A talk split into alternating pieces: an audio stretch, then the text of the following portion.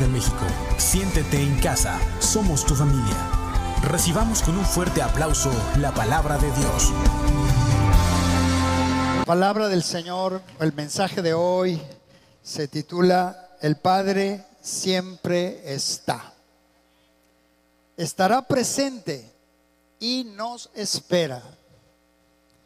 Si voy para acá o voy para allá, o voy para el frente, o voy a cualquier lado. La promesa del Señor es, estaré contigo todos los días, dijo Jesucristo, hasta el fin del mundo. Eso habla, mis hermanos y mis hermanas, de la cobertura, la protección divina, que Dios siempre está con nosotros, donde quiera que vayamos, donde quiera que estemos. Ay, Dios mío. Y a veces no estamos en un lugar muy agradable que honre a Dios. Y a veces nos equivocamos. Pero ahí está Dios. Y lo hermoso, hermanos, de que el tiempo que vivimos bajo la gracia, esto habla de que no nos está juzgando, no nos está acusando ni señalando. Dios está esperando el momento para abrazarnos, para cubrirnos con su amor, con su gracia, con su bondad, con su paciencia, con su bondad, que es infinita. Y por eso permanecemos hoy, porque por su gracia y su misericordia hemos caminado hacia adelante. Algunos unos días, unas semanas, unos meses, unos años. Hemos caminado por su gracia que aunque equivoquemos, aunque fallemos, aunque fracasemos en algunas áreas, el Señor siempre ha estado listo para levantarnos y no para juzgarnos. Bendito sea el Señor entender que vivimos bajo la gracia de Dios. Cuando el acusador viene y quiere decirnos, es que tú eres esto y tú eres lo otro, hipócrita, bla, y entonces nos quiere atormentar el enemigo de Dios. Pero cuando levantamos nuestros ojos al cielo y decimos, Señor, perdóname, me equivoqué, ayúdame, levántame, viene la gracia de Dios y nos vuelve a cubrir con su misericordia. Dele el aplauso al Rey. Él siempre está presente. Pase lo que pase, hagamos lo que hagamos, Él no se niega a sí mismo, Él cumple su palabra. Mire lo que dice la palabra del Señor en esta narración, que les digo que a mí me conmueve cada vez que lo leo, lo estudio y me mueve mucho. Lucas 15 del 11 en adelante dice, Jesucristo dice, también dijo, un hombre tenía dos hijos y el menor de ellos dijo a su padre, Padre, dame la parte de los bienes que me corresponde. Y les repartió los bienes. No muchos días después, juntándolo todo el hijo menor, se fue lejos a una provincia apartada y ahí desperdició sus bienes viviendo perdidamente. Y cuando tú todo lo hubo malgastado, vino una gran hambre en aquella provincia y comenzó a faltarle. Y fue y se arrimó a uno de los ciudadanos de aquella tierra, el cual le envió a su hacienda para que apacentase cerdos. Y deseaba llenar su vientre de las algarrobas que comían los cerdos, pero nadie le daba. Y volviendo en sí, dijo, ¿Cuántos jornaleros en casa de mi padre? Tienen abundancia de pan. Y yo aquí perezco de hambre. Esta es mi historia, hermanos. Por eso me conmueve mucho. Salí del camino de Dios, me perdí, me equivoqué. Y cuando desperté, dije, en la iglesia. ¿Cuánta gente está contenta alabando a Dios? Gracias, hijo. ¿Cuánta gente está bendecida con la provisión del Señor? Yo acá en el mundo muriéndome de hambre, de sed, de sentirme bien. Y entonces dice el verso 18, me levantaré e iré a mi padre y le diré, Padre, he pecado contra el cielo y contra ti. Ya no soy digno de ser llamado tu hijo.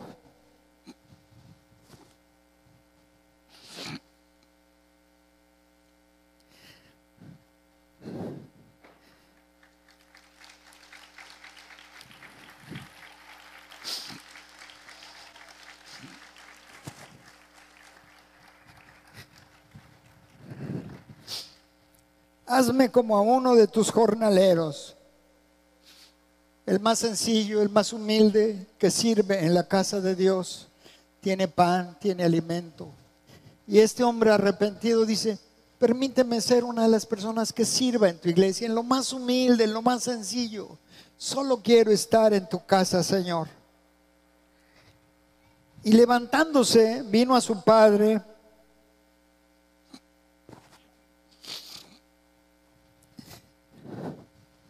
Y cuando aún estaba lejos, le vio su padre y fue movido a misericordia.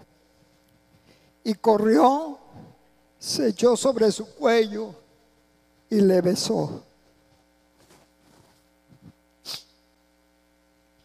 Y el hijo le dijo, Padre, he pecado contra el cielo y contra ti y ya no soy digno de ser llamado tu hijo.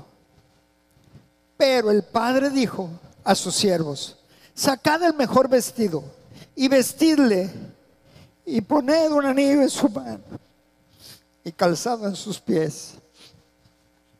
Vístanlo de nuevo. Y traed el becerro gordo y matadlo y comamos y hagamos fiesta porque este mi hijo muerto era y ha revivido, se había perdido y es hallado. Y comenzaron a regocijarse. Aquí hay varias cosas que necesitamos meditar. Gracias, hijo. Varias cosas que necesitamos meditar. Gracias, hijo. Gracias.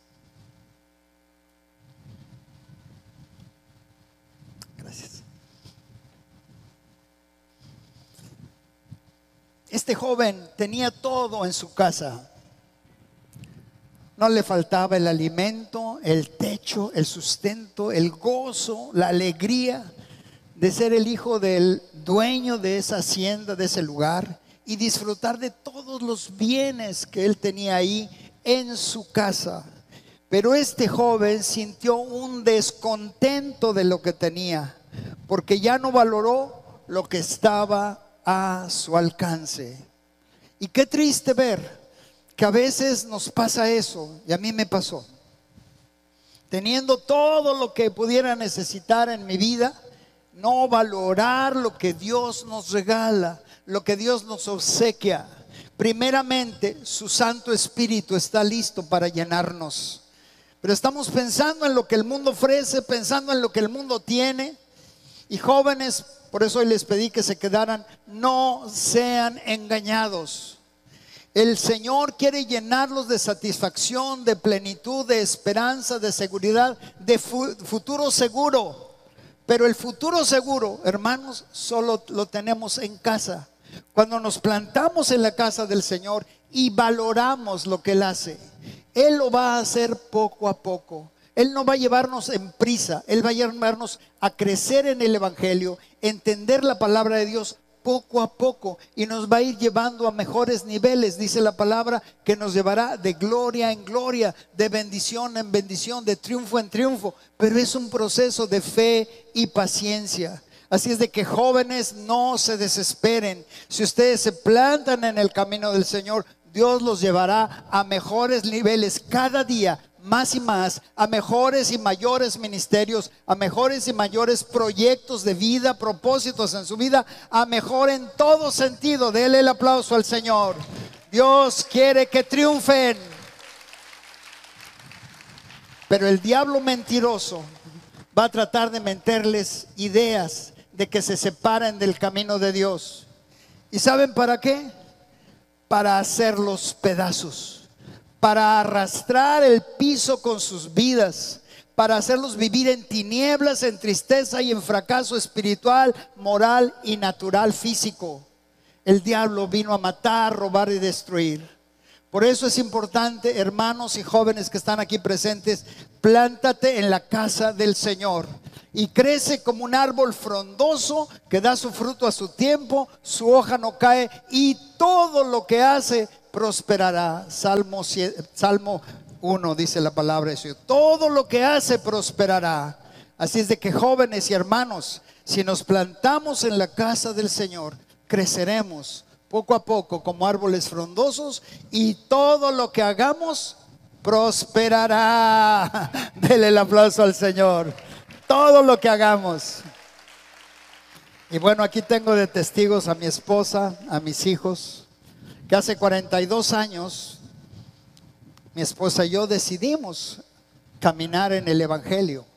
Y ha sido real, ha sido palpable, ha sido comprobable que Dios nos ha ayudado y nos ha sacado adelante en los proyectos que Él mismo nos ha encomendado. Por eso el Señor dice en su palabra, encomienda a Jehová tu camino, confía en Él y Él hará. Encomendar es decirle, Señor, mi vida la pongo en tus manos. No sé qué va a pasar después, pero por lo pronto aquí está mi vida en tus manos. Encomienda a Jehová tu camino, confía en Él. Número dos, confiar, creer, estar seguros de que lo que Él me dice se va a cumplir. Y luego dice la tercera promesa, y Él hará. Confiamos en el Señor nuestra vida y entonces dejamos a un lado las mentiras del diablo, las tentaciones de este mundo. Y este joven cayó en esa trampa, en el descontento de no valorar lo que tenía y que estaba a su alcance. Fue, el punto número uno. Son siete puntos por los que quieran apuntar. Segundo punto que este joven le pasó fue engañado, pensando que podía haber algo mejor y se sentía insatisfecho y vacío fue engañado. El diablo anda en el aire, príncipe de la potestad del aire. El diablo manda mentiras, pensamientos equivocados. Es como una, un lazo, una seducción que va jalando a los jóvenes, a los adultos, hombres y mujeres. El diablo tiende lazos, tiende mentiras para llevarnos poco a poco finalmente al abismo, a fracasar porque el diablo es mentiroso, es padre de mentira. Él busca, busca las estrategias y efectivamente el diablo existe. porque Es claro ver cómo el mundo está en caos, en guerra, en envidias, en codicias, en, en problemas muy fuertes morales y espirituales, porque el hombre le ha dado la espalda a Dios y la humanidad, mucha gente del mundo ha sido engañada por el príncipe de la potestad del aire, que ahora opera, dice la Biblia, en los hijos de desobediencia, aquellos que no quieren creerle a Dios y que se deciden desobedecer a Dios.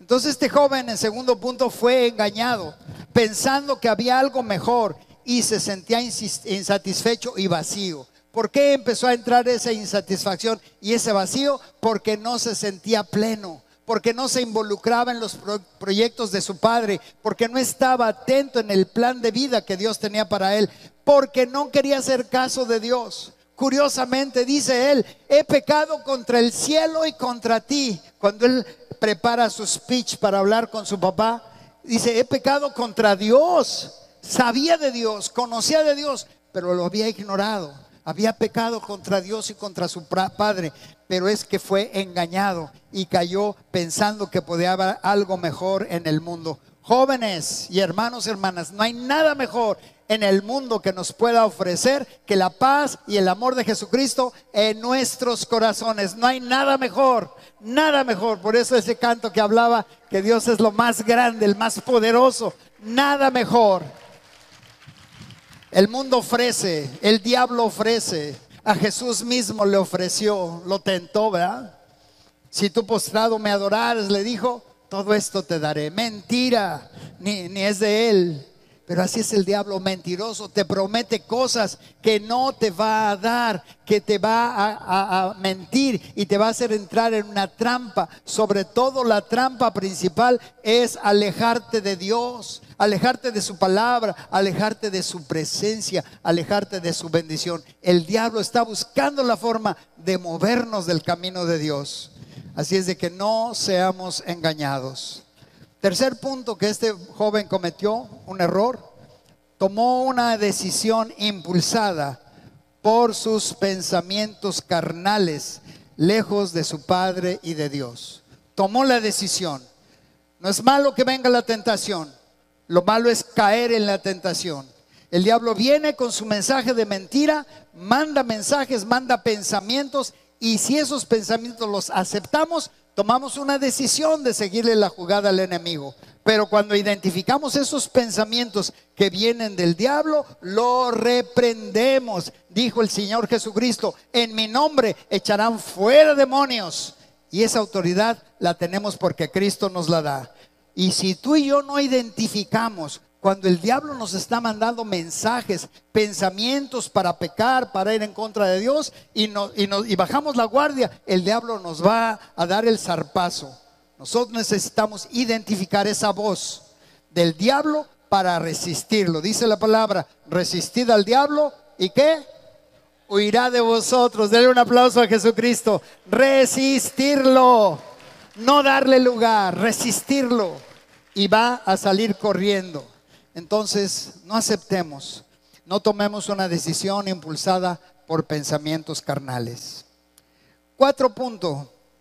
Dijo él, este joven, me voy a deleitar con todo lo que eh, tengo y me dé la gana por hacer.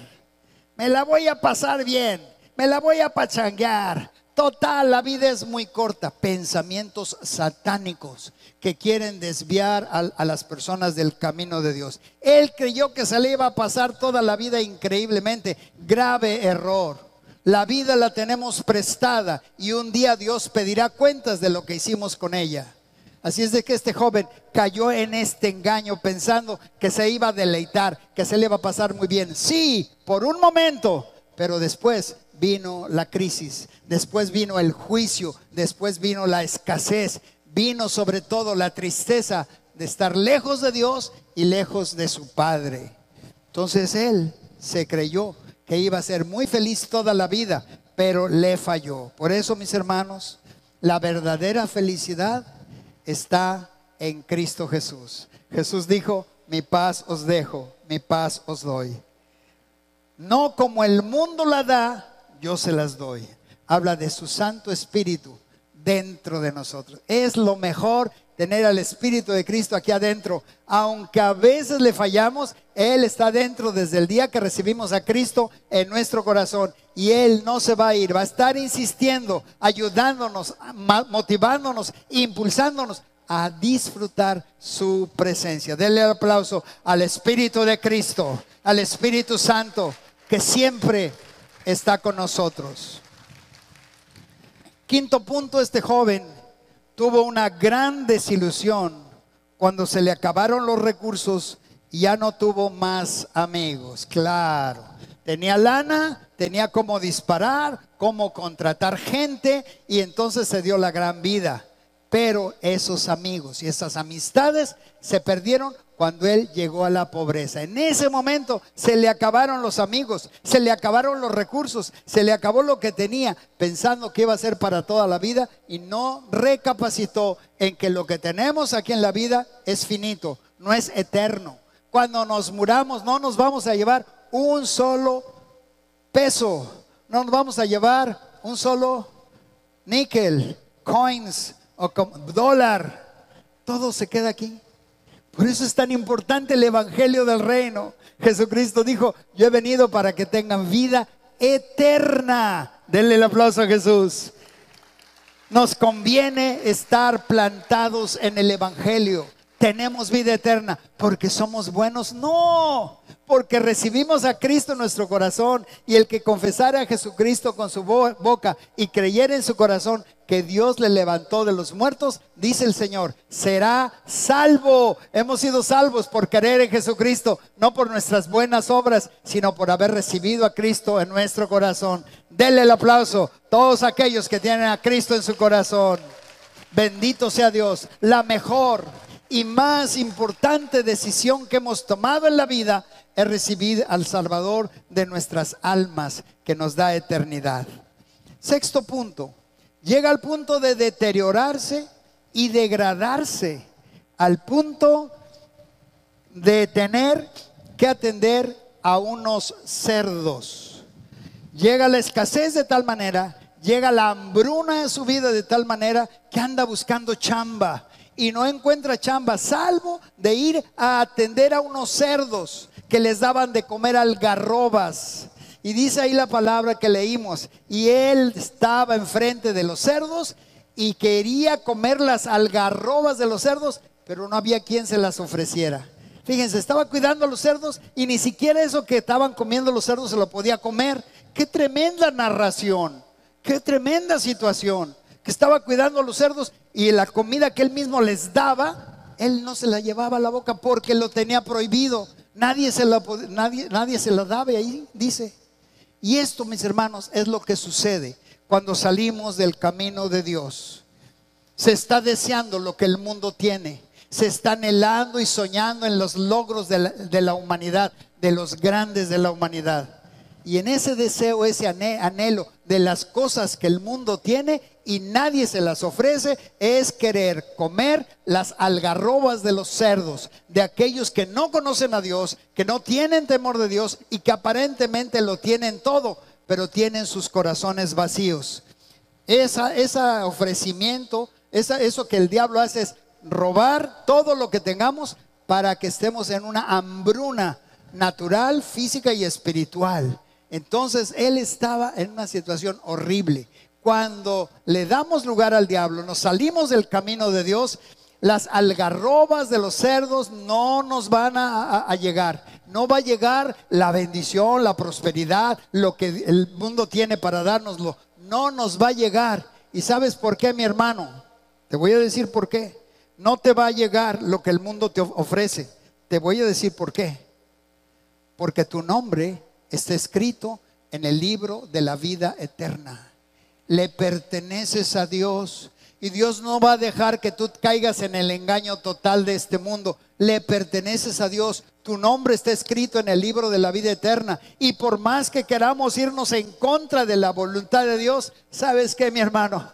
Dios es paciente, Dios nos da hilo, a veces nos vamos equivocando y Dios nos da tiempo para recapacitar y entonces al final nos vamos a dar cuenta que equivocamos y el Señor con lazos de amor, con bondad, con misericordia nos va a empezar a llamar. Benjamín me dijeron, tú lo que necesitas es la ayuda de Dios. Yo le decía a mi hermana Carmela y a mi hermano Guillermo y a mi papá, ya no oren por mí porque me está yendo peor. Pues es que estaba lejos del camino de Dios, iba de mal en peor. Dele el aplauso a Jesús porque no va a permitir que te vaya bien. No te va a ir bien. Solo en el camino de Dios nos va a ir bien y seremos prosperados en todas las cosas. Lo dice la palabra de Dios, ¿verdad? Amado, ¿qué dice? Yo deseo que seas prosperado en qué? En todas las cosas. Dele el aplauso al Señor. Ese es el deseo de nuestro Padre Celestial. Pero si andamos fuera del camino de Dios, no esperes que te vaya bien. Si el diablo te gana la ventaja y te empieza a seducir y te saca, no te va a ir bien, porque Dios te va a dar hilo, pero no te va a perder. Míos son, dice el Señor, y nadie los arrebatará de mi mano. A veces parece que nos salimos, que ya Dios no nos está viendo, pero Dios siempre nos está viendo y nos está dando, dando tiempo para arrepentirnos para regresar a la gracia, para regresar a su presencia. Siempre nos está dando tiempo. Mientras tengamos vida, tres metros bajo tierra, ya no hay oportunidad de buscar a Dios, ya no hay oportunidad de arrepentirnos, ya no hay tiempo para reconciliarse con Dios. Mientras tenemos vida, tenemos la oportunidad de reconciliarnos con Dios. Estaba ahí el Señor Jesucristo en la cruz y a un lado de él, a los lados de él, dos malvados malhechores, juzgados por sus, por sus maldades. Y uno le dijo, ¿por qué no te salvas tú y nos salvas si es que eres realmente el Hijo de Dios? Y el otro dijo, ni en este momento te arrepientes. Y le dice al Señor Jesús, acuérdate de mí cuando estés en tu reino. Ese hombre tuvo la oportunidad que muchos no la han tenido de decirle en el último momento a Jesucristo, sálvame. Te acepto como mi Salvador. Acuérdate de mí cuando estés en tu reino. Y en ese instante que se arrepintió, que creyó en Jesucristo, en ese instante vino la salvación sobre su vida y le dijo, hoy mismo estarás conmigo en el paraíso. En otras palabras, yo no te condeno, te perdono, está tu nombre escrito, te veré este mismo día en el paraíso. Dele el aplauso al Señor, claro que sí. Ese es nuestro Dios. Es el, el Señor y Salvador de nuestras vidas, Jesucristo que cuando trajeron a él a una mujer que había sido encontrada en el lecho de adulterio y la trajeron a empujones, semidesnuda, ahí la pusieron a los pies de Jesús y le dijeron a Jesús que había que matarla, porque la ley de Moisés así lo había dicho, y sí es cierto. Pero Jesús, con la inteligencia divina, los ignoró. Ahí dice la palabra. Y mientras los ignoraba, aquellos más intensos le decían, es que Moisés dijo que a estas mujeres hay que apedrearlas, ¿tú qué dices? Y él dice la Biblia que escribía en el, en el, en el suelo, la tierra. ¿Qué escribía? Muchos han argumentado que escribía. Yo pienso, es mi opinión muy personal, primera de Benjamín 1.1, que él estaba diciendo, bola de hipócritas. los voy a llevar a... es mi versión. ¿Por qué? Porque él sabía la vida de ellos, sabía lo falsos que eran. Y les dijo, el que esté limpio de pecado, órale, arroje la primera piedra. En otras palabras, el que se la quiera ver con ella, se la va a ver conmigo. Y se la salió a defenderla, la defendió a la pecadora. Y el Señor Jesucristo los hizo que se avergonzaran todos. Dice la palabra que todos discretamente, desde más grande al más pequeño, tiraron sus piedras al suelo y se fueron avergonzados, porque Jesús los puso en su lugar. No hay nadie que te pueda juzgar ni a ti ni a mí, mi hermano, porque nadie está limpio de pecado. Solo tenemos la limpieza de nuestros pecados cuando Cristo viene y nos perdona y borra nuestras rebeliones y no se acuerda más de nuestro pecado. Solo Jesucristo nos da esa libertad de poder no juzgar, sino de amar. A la mujer le dijo, mujer, ¿dónde están los que te acusan? Ella se incorporó y dijo, Señor, no sé, se han ido. Ni yo te condeno, ni yo te condeno ni yo te condeno, dice el Señor hoy a ti y a mí. Ni yo te condeno. Ve en paz y no peques más. Esa palabra, ve en paz, es te doy mi paz, te doy mi espíritu, te doy mi palabra. Ve en paz y no peques más, te doy el poder de mi espíritu para que vivas una vida nueva, una vida diferente. Seguramente esa mujer salió obviamente perdonada, limpiada de sus pecados, pero con el poder del Espíritu Santo para no pecar más. No en una vida perfecta, pero sí en una vida dedicada a Dios. Entonces el Señor hoy a ti y a mí me dice, ni yo te condeno. Ve en paz y no peques más. Ahora sí, denle el aplauso al Señor. Ve en paz, yo no te condeno. Yo te amo, vine a salvarte, vine a rescatarte. Número siete, este joven reconoció su condición y se arrepintió, dando el paso de regresar a casa. Entonces reconoció su pecado, se arrepintió, cambió de forma de pensar, no se siguió aferrando a esa vida equivocada, a esa vida de pobreza y de desesperación y de hambre, no se aferró, sino que se arrepintió. Es muy importante. Cambiar de mente es arrepentirnos. He vivido de una manera, he caminado lejos de Dios, he hecho mi voluntad, pero si me arrepiento de todo corazón por las situaciones que me están pasando, el Señor me va a levantar. Este joven se arrepintió y entonces dando el paso, dio el paso, tomó acciones para regresar a casa. Así es de que mis hermanos, Siempre que tenemos vida, tenemos oportunidad de arrepentirnos y, regresar a la gracia. Cuando el Señor Jesucristo estaba con esa mujer, lo que hizo es extender su gracia sobre de ella y ella vivió en gracia. Así es lo que ha pasado con nosotros. Dios ha extendido su gracia. Y cuando nos equivocamos, corremos a la gracia del Señor. Dice la palabra, si alguno hubiere pecado, abogado tenemos para con Dios. Si confesamos nuestros pecados, Él es fiel y justo para perdonarnos y limpiarnos de toda maldad. Corre a su gracia, corramos a su gracia en el nombre de Jesús. ¿Cuántos dicen amén? Denle el aplauso al Señor, claro que sí. Regresemos siempre a la gracia del Señor. Número 8. El Padre nunca olvidó al Hijo y estaba siempre esperando que el Hijo regresara. El Padre nunca olvida a sus hijos. Nos conoce por nombre a cada uno. Nos tiene perfectamente ubicados.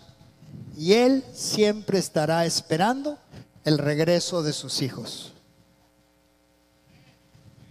Él siempre estará esperando que regresemos a su camino que regresemos a su voluntad, que no seamos caprichosos, que seamos obedientes. Él estará esperando cada día nuestro Padre,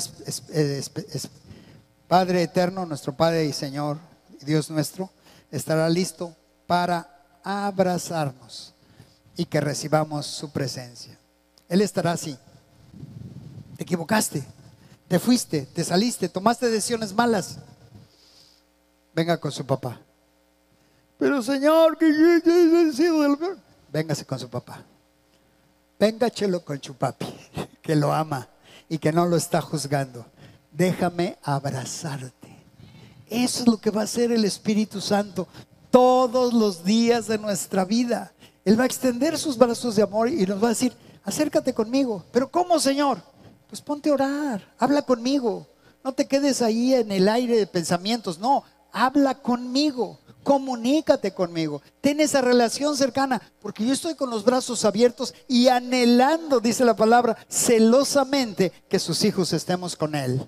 Así es de que mi hermano, cada que te sientas en depresión, en tristeza, en preocupación, recuerda a papá Dios, está con los brazos abiertos, pero no lo dejes así. Corre a sus brazos porque Él estará siempre esperándote con amor, con ternura, con bondad, para ayudarte y para hacer una fiesta.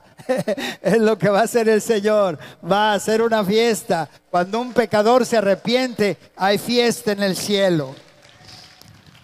Voy a pedir al grupo de alabanza que pase. Así es de que mis hermanos, no perdamos la oportunidad cada día de hablar con Él y recibir su abrazo paternal que no nos juzga, pero sí nos ayuda a levantarnos y ser mejores.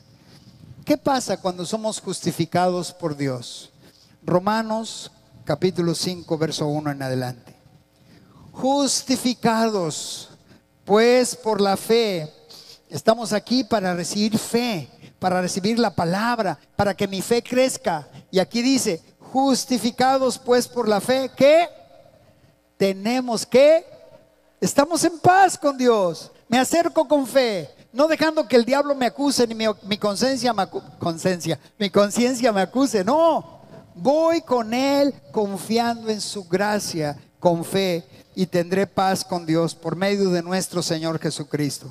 Llegaremos a él y le demos Padre, en el nombre de Jesucristo, mi Señor y mi Salvador, te pido que me perdones. Levántame, ayúdame a ser fiel. No me permita ser infiel, inconstante a ti, Señor. Permíteme ser constante contigo. Verso 2 dice, porque también, o sea, a través de Jesucristo, tenemos entrada por la fe a esta gracia en la cual estamos firmes y nos gloriamos en la esperanza de la gloria de Dios. Estamos firmes en Jesucristo y tenemos la esperanza de recibir ayuda de Dios. Verso 3 dice, y no solo esto, sino que también nos gloriamos en las tribulaciones, sabiendo que la tribulación produce paciencia. Ciertamente, mis hermanos, estamos pasando por momentos de tribulación. Pero la palabra de Dios dice, esta leve tribulación momentánea hará que caiga sobre ustedes un peso mayor de la gloria de Dios. ¿Qué quiere decir esto? ¿Hay tribulación? es leve, es momentánea, no va a ser para siempre. Y luego, si seguimos confiando en Dios, vendrá el peso de la gloria de Dios. Me voy a sentir abrazado, cubierto, mi papá Dios. Y entonces voy a sentir, Señor, gracias, porque en medio de esta tribulación momentánea, saltaré dando vueltas en el aire, dándote gracias de que mi confianza está en ti y no en las circunstancias. Entonces, hermanos, tenemos en estas tribulaciones, nos lleva a tener, dice ahí, paciencia. Espera con fe y paciencia y Dios hará la obra. Y luego dice, y la paciencia trae prueba. Viene la prueba para que nuestra, para que nuestra fe sea aprobada. La prueba viene para que nuestra fe sea aprobada.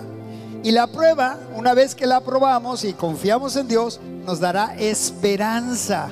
Esperanza viene de esperar la respuesta de Dios. Verso 5, y la esperanza no avergüenza, porque el amor de Dios ha sido derramado en nuestros corazones por el Espíritu Santo que nos fue dado.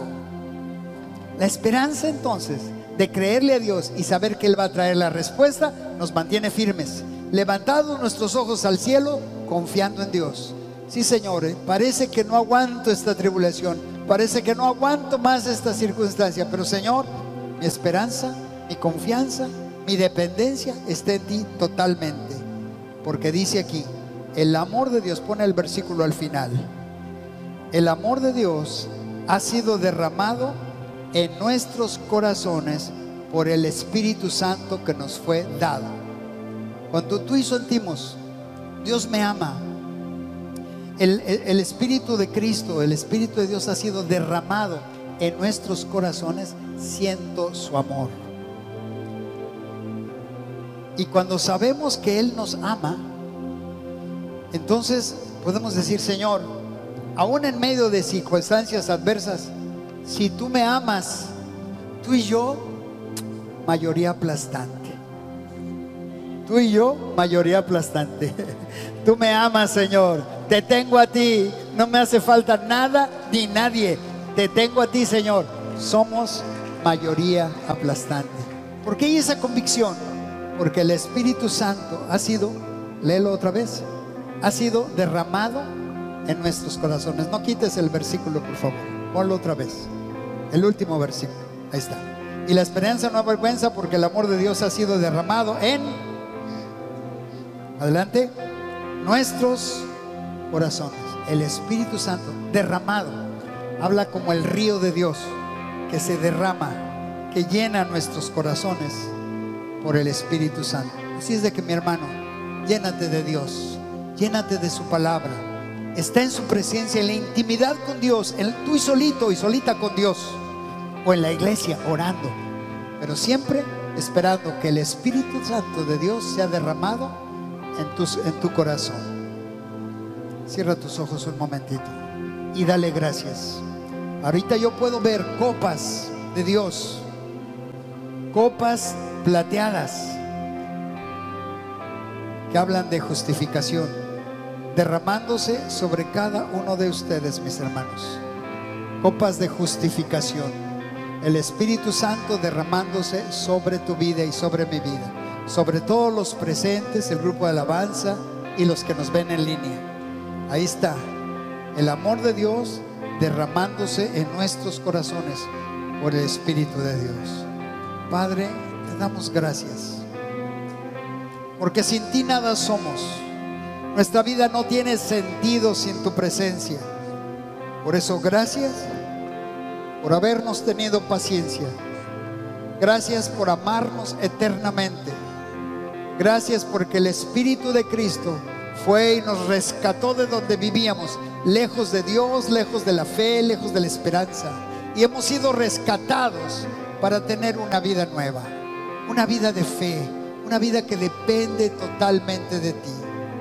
Y hoy, Señor, te damos gracias con todo nuestro corazón, con toda nuestra alma, con todas nuestras fuerzas. Gracias por la obra que has hecho de misericordia sobre nuestras vidas.